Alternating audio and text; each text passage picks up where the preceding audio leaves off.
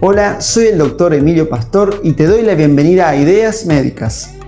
En este canal desarrollamos distintos temas de salud, en especial todo lo concerniente a problemas musculoesqueléticos y a salud metabólica. En cuanto a los problemas musculoesqueléticos, nos centramos en tendinopatías, ligamentopatías, problemas articulares como artrosis y artritis, problemas de dolores de cintura, de hombro y en otras articulaciones, y cómo abordarlos desde la rehabilitación, desde el entrenamiento y desde la medicina regenerativa. En cuanto a la salud metabólica, nos centramos en alimentación libre de ultraprocesados, ayunos terapéuticos, ritmos circadianos, todo bajo una perspectiva evolutiva.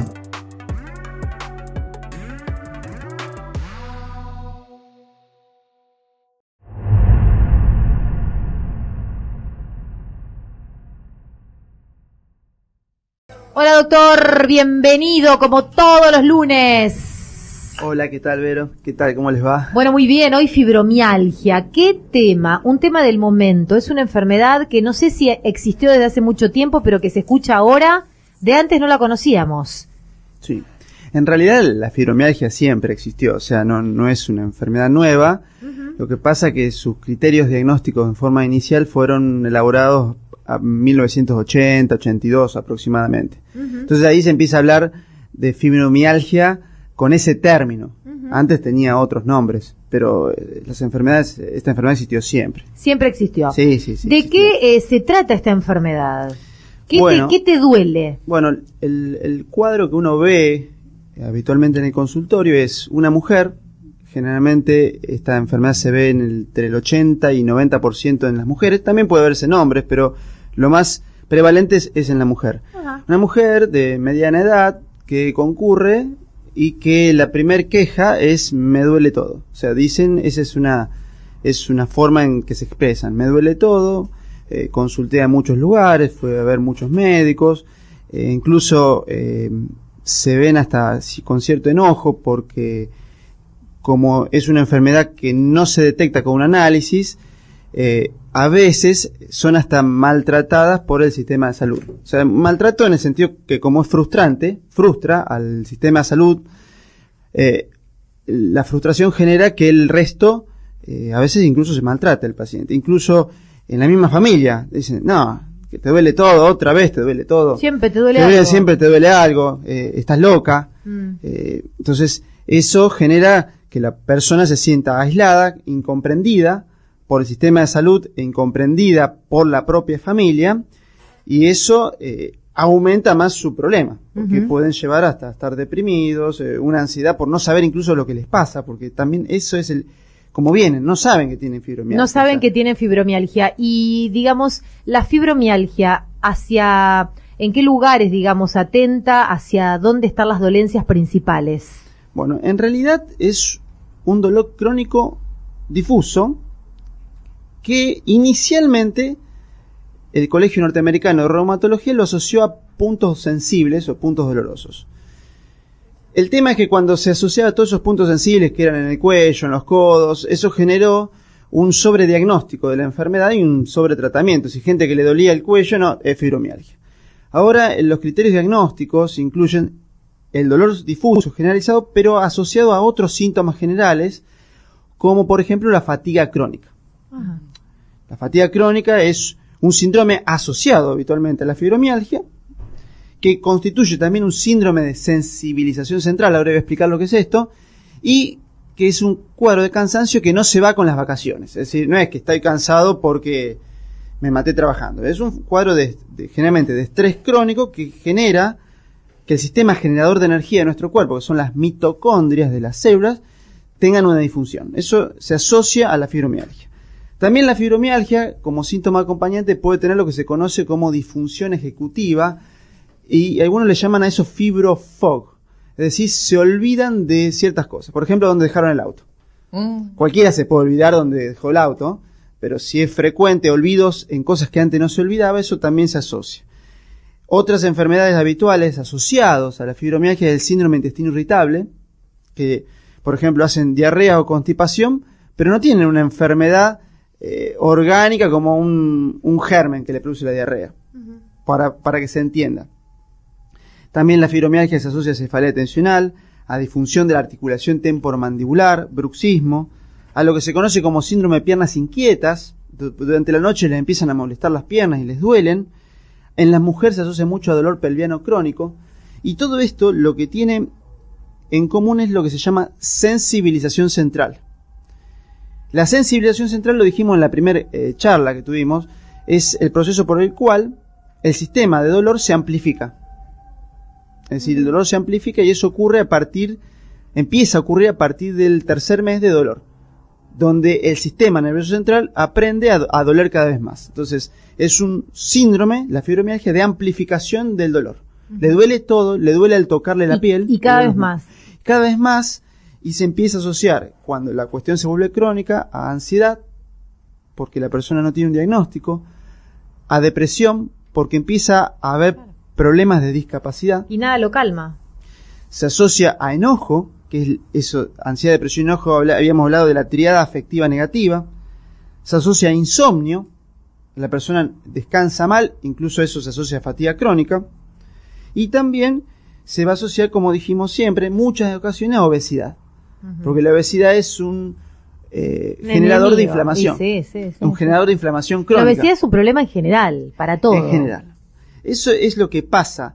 Eh, y eh, como no hay un análisis que lo detecta, eh, por ahí hay gente, hasta incluso en el mismo sistema de salud, que no cree, no, al uh eso, todo es la cabeza, eso no existe. Y, y, vos como médico que haces tratamiento del dolor, ¿se puede suavizar el dolor del paciente que cuando lo tocas le duele los brazos, le duelen las piernas, le duele el cuerpo? ¿Se puede suavizar ese dolor? ¿Tiene un tratamiento? Sí, el tratamiento eh, es complejo. Es complejo. ¿Lleva tiempo? Sí, sí, sí. Es una cuestión que lleva tiempo porque hay que cambiar varias cosas. Eh, no es simple. Y lo primero, lo primero que hay que hacer es escuchar. escuchar con orejas grandes, diríamos, para comprender lo que está diciendo el paciente y entender lo que le pasa, no para contestar. Que a veces escuchamos para ver qué vamos a contestar, no, escuchar para comprender la real situación que tiene esa persona y entender lo que le pasa.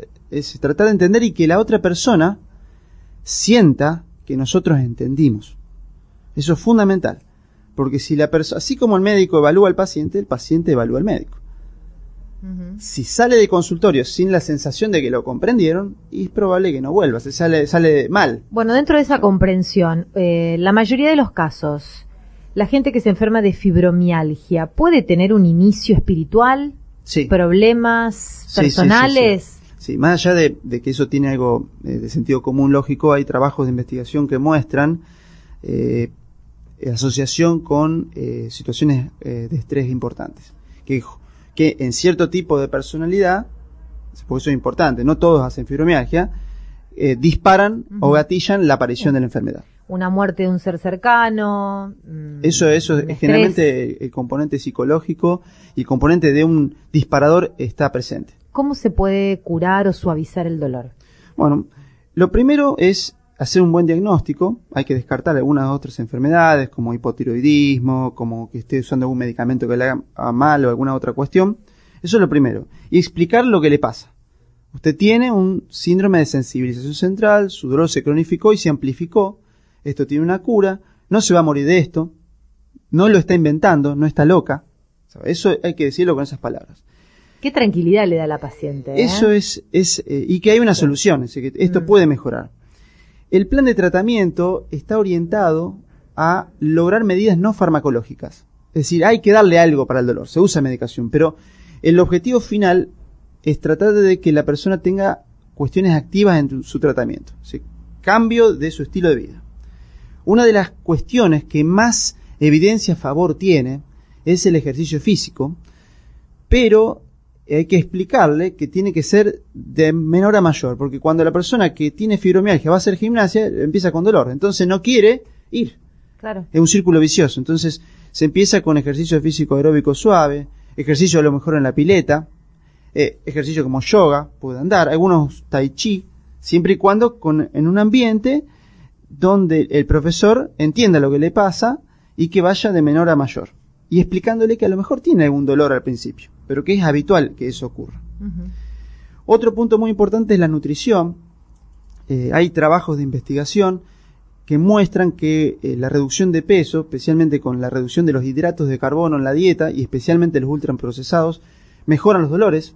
O sea que eso es muy importante, pero también es al- a mediano o largo plazo, no es de un día para el otro. En algunas ocasiones hay que dar ciertos suplementos nutricionales, esos son casos puntuales. Algo que encontré que, que en varias literaturas habla de lo que se conoce como reducción del estrés basado en la atención plena, que eh, más que nada eh, se habla de mindfulness.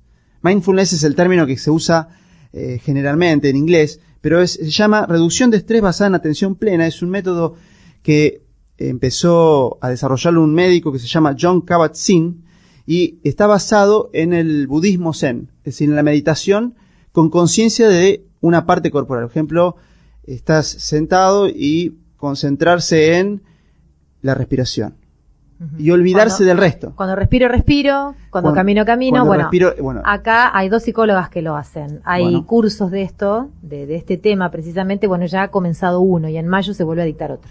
Por eso es, es bueno el mindfulness. Es muy eh, bueno. muy bueno. Eh, incluso para que la gente sepa lo que es, puede encontrar en, en YouTube.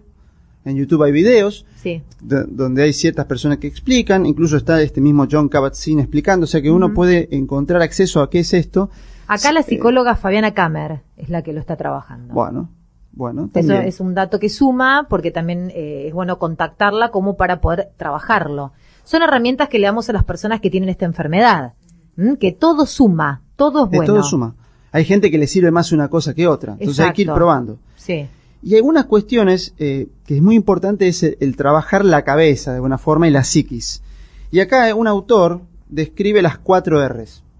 Me interesó porque la- este, este tipo de cosas en mnemotecnia sirve. Por ejemplo, la gente tiene problemas con los roles. Una señora que le duele todo tiene problemas, por ejemplo, con el rol de madre. Al dolerle todo no puede cumplir ese rol. Entonces eso le, le genera baja autoestima. O tiene problemas en su trabajo, porque el rol de trabajadora se le altera. Entonces, ver cómo la enfermedad le altera los roles. Otras cuestiones es ver en qué etapa del duelo y de las reacciones está. Reacciones que se llama. Cuando la gente sabe que tiene esta enfermedad, empieza un duelo, el duelo de saber que tengo algo. Entonces el duelo tiene cinco etapas. Negación, ira, negociación, depresión, aceptación. Eso está en cualquier libro de psicología. A veces la gente con eh, este tipo de enfermedad u otra se quedan estancados o atrapados en la ira y en la depresión.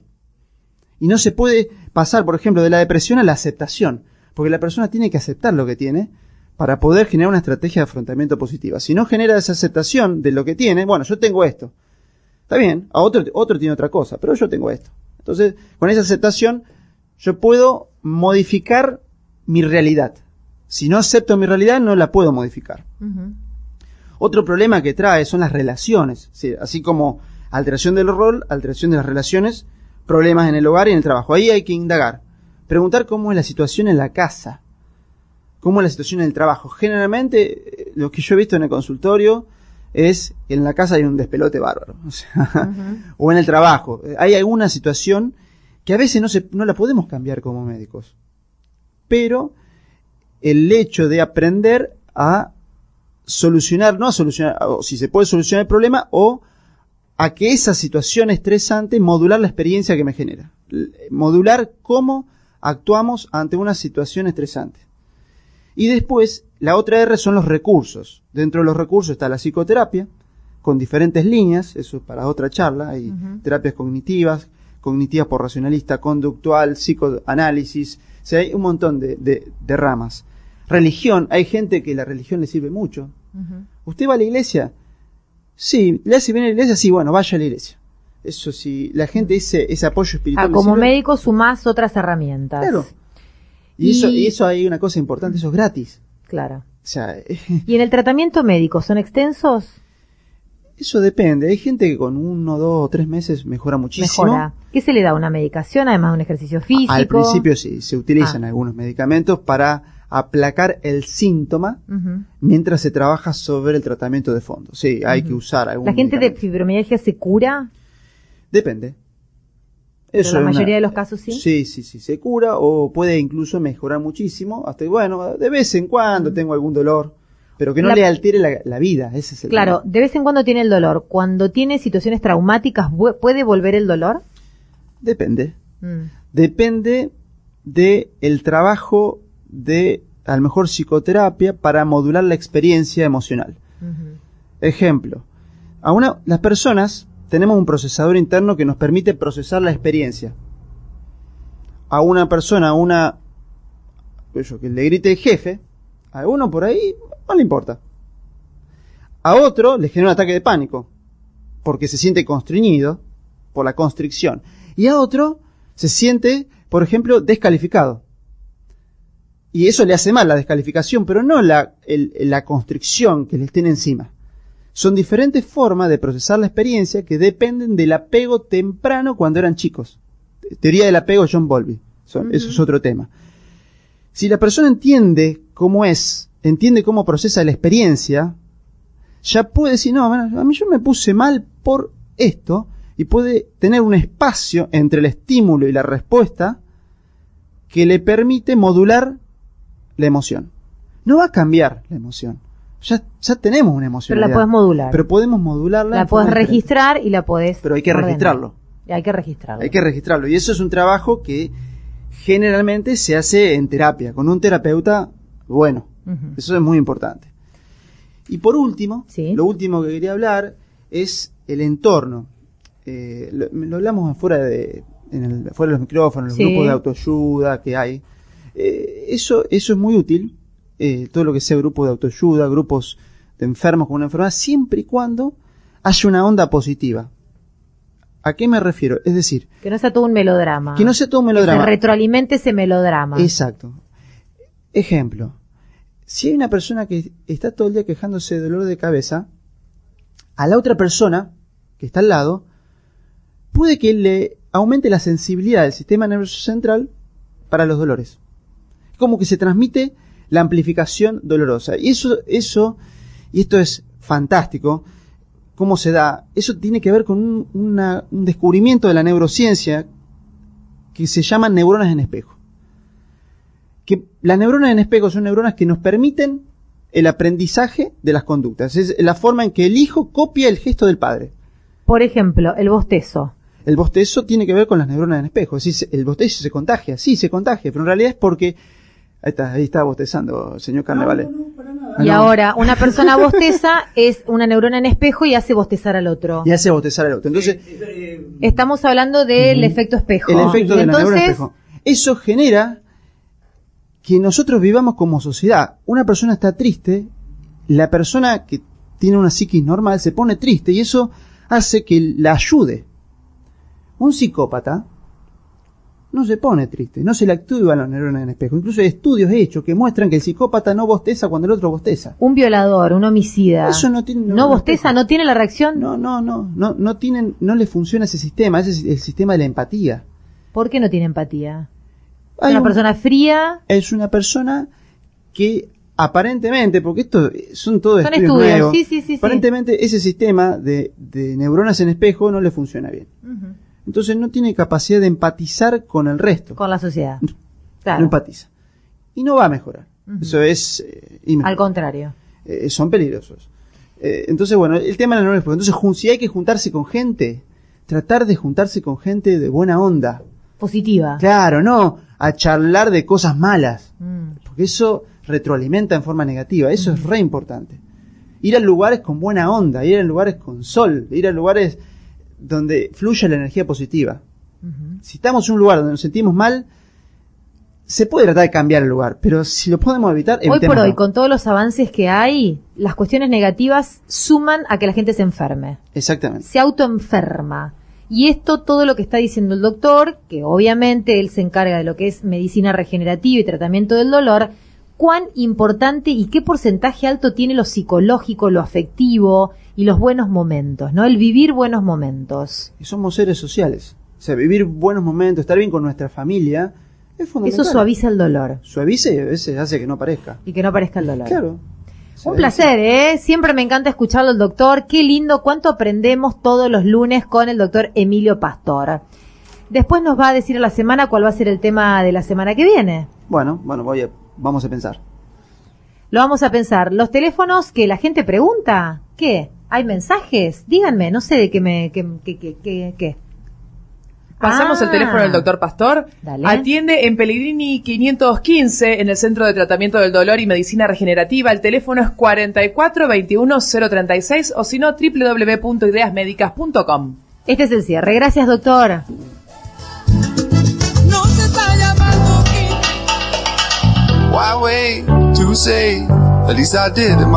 Presentó el doctor Emilio Pastor Ideas Médicas, Centro de Tratamiento del Dolor y Medicina Regenerativa, Pellegrini 515 San Nicolás, teléfono 0336-442-1036, página web www.ideasmedicas.com.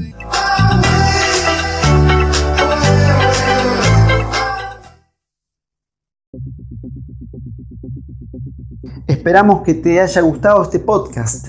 Si es así, te pedimos que lo compartas. También puedes seguirnos en las redes sociales de Ideas Médicas.